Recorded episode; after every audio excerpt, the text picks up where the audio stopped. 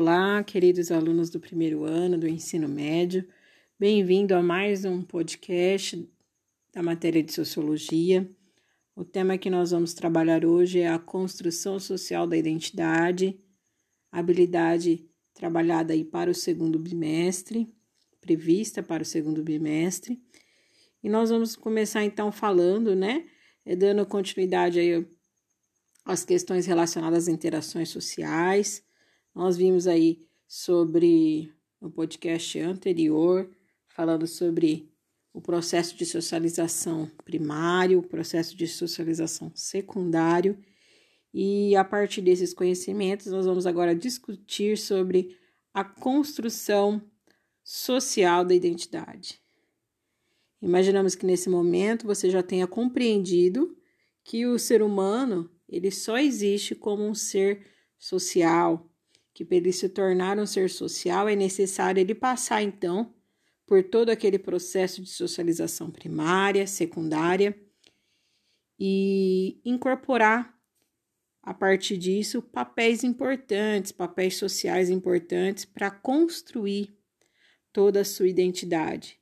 Então, nós vemos que essa construção, podemos já começar com este conceito, que essa construção da identidade ela se dá dentro de um processo, ok? Então vamos ver então como algumas definições aqui sobre essa construção da identidade para ajudá-los já a entender um pouquinho sobre este tema. Então vamos ver a concepção de Norbert, Norbert Elias. Ele fala o seguinte, lá no, no seu livro chama Sociedade dos Indivíduos uma publicação aqui de 94. Então ele fala assim: talvez seja útil acrescentar que o conceito de identidade humana está relacionado com um processo. É fácil isso passar despercebido. À primeira vista, as afirmações eu e as afirmações nós talvez parecem ter um caráter estático. Eu diria: alguém, sou sempre a mesma pessoa. Mas isso não é verdade. Aos 50 anos, Hubert é diferente da pessoa que era aos 10. Por outro lado, a pessoa aos 50 anos mantém uma relação singular e muito especial com a de 10. Aos 50, já não tem a mesma estrutura de personalidade dos 10 anos, mas é a mesma pessoa. É que a pessoa de 50 anos proveio diretamente da de 1 e 2 e, portanto, da de 10 anos no curso de um processo específico de desenvolvimento. Essa continuidade de desenvolvimento é a condição para a identidade do indivíduo de 10 e de 50 anos. Então, nós podemos já identificar aqui que a nossa identidade, a identidade humana, ela se relaciona diretamente com um processo. Então, vamos agora começar explicando esse mecanismo de construção da identidade. O primeiro ponto a destacar é o fato então, que a identidade ela é relacional, ou seja, marcada pela diferença. Logo, é importante questioná-los. Mas por que ela é relacional, professora? O que, que vocês acham que isso significa? O ser humano, pessoal, para ela construir, ela esse construir esse eu, ele precisa construir esse eu em relação a um outro, tá? Em relação a outra pessoa. Em outras palavras, para que qualquer eu surja, é preciso que exista qualquer coisa ou alguém que possa ser classificado como outro. Então, para existir um eu, né, para a gente classificar alguma coisa aí, um eu, nós precisamos ter um outro como relação aí, nós precisamos ter a existência de uma outra pessoa, de um outro ser. Muito provavelmente, pelo senso comum, né, nós acreditamos que a identidade tem a ver com identificar-se com os iguais. Mas é preciso explicar algo aqui para você neste momento. As pessoas que acreditam que existem pessoas iguais e querem se unir ou se ligar a elas, isso ocorre porque acreditam que existem os que sejam diferentes. não interessa se essas diferenças realmente existem, se elas se baseiam em fatores reais ou imaginários. Para a diferença existir, basta, basta que as pessoas acreditem que, ela, que, as, que essa diferença exista. Então, nós já, já conseguimos aqui notar que, na verdade, nós precisamos aí desse fator o outro para que a gente possa ter o eu. E a, e a nossa identificação, na verdade, é pelo fato de ser diferente. Eu estou com esse grupo, mas na verdade é porque eu acredito existir um grupo diferente, da qual eu não quero fazer parte. Então, precisa haver essa relação, ok? Essa construção, então, ela se dá por meio de símbolos, ou seja, ocorre que chamamos de uma marcação simbólica. Por meio da marcação simbólica, os grupos expressam sua identidade um para com o outro. Na maioria das vezes, o símbolo pode ser um objeto, mas ele pode ser um sinal, um elemento gráfico, entre outros. Uma casa, por exemplo. Uma casa ela pode ser um símbolo e assim passar uma mensagem. Se ela é pequena, se ela está localizado em um bairro mais simples, se ela transmite a ideia de que os donos não têm muitas posses, ela é um símbolo, né? Nós estamos transmitindo ao outro um símbolo. Por exemplo, essa mesma casa, de exemplo, ela pode ser grande, ela pode possuir uma piscina, um espaço com jardim, e aí ela já vai transmitir uma outra ideia. Ela vai transmitir uma ideia de um símbolo de prestígio social. A capacidade de atribuir significado às coisas que nos cerca é típica do ser humano e serve para expressar as ideias e conceitos e ajudar as pessoas na construção da sua identidade. Então, nós já vimos aqui que a construção da identidade ela está relacionada com o outro. Nós identificamos como iguais, queremos estar com os iguais, né? Com aqueles que estão que têm os mesmos símbolos que nós, no caso, nos identificamos, mas é porque de fato, quando nós estamos querendo nos identificar com os iguais, é porque está intrínseco que existem pessoas diferentes, que existe um grupo diferente. Nós estamos já está embutido nessa ideia de quando eu me identifico com o igual, ao mesmo tempo que eu estou me identificando com o igual, estou dizendo em outras palavras que existe o diferente, ok? Então, nós vimos aqui que isso é feito através de um símbolo.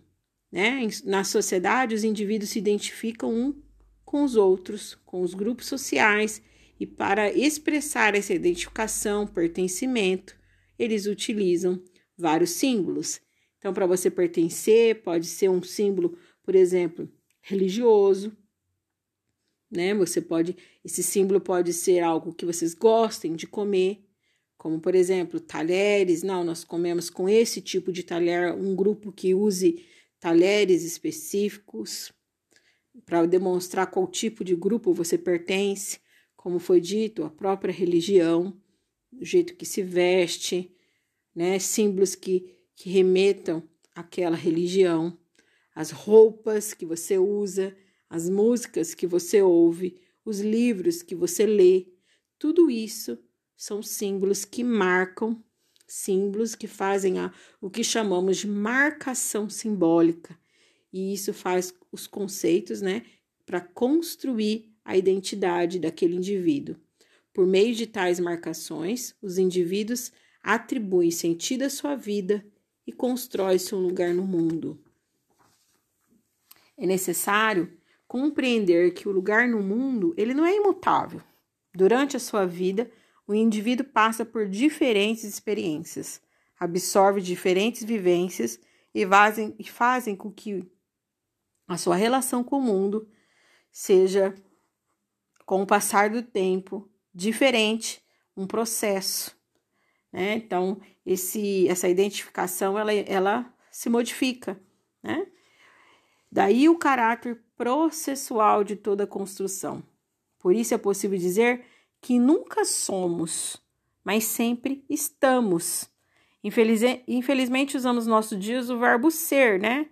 Ah, eu sou. Mas na verdade, nós deveríamos usar o verbo estar, porque na verdade, a nossa identidade, aquilo que nós somos, os nossos símbolos, elas vão, eles vão se modificando durante o tempo.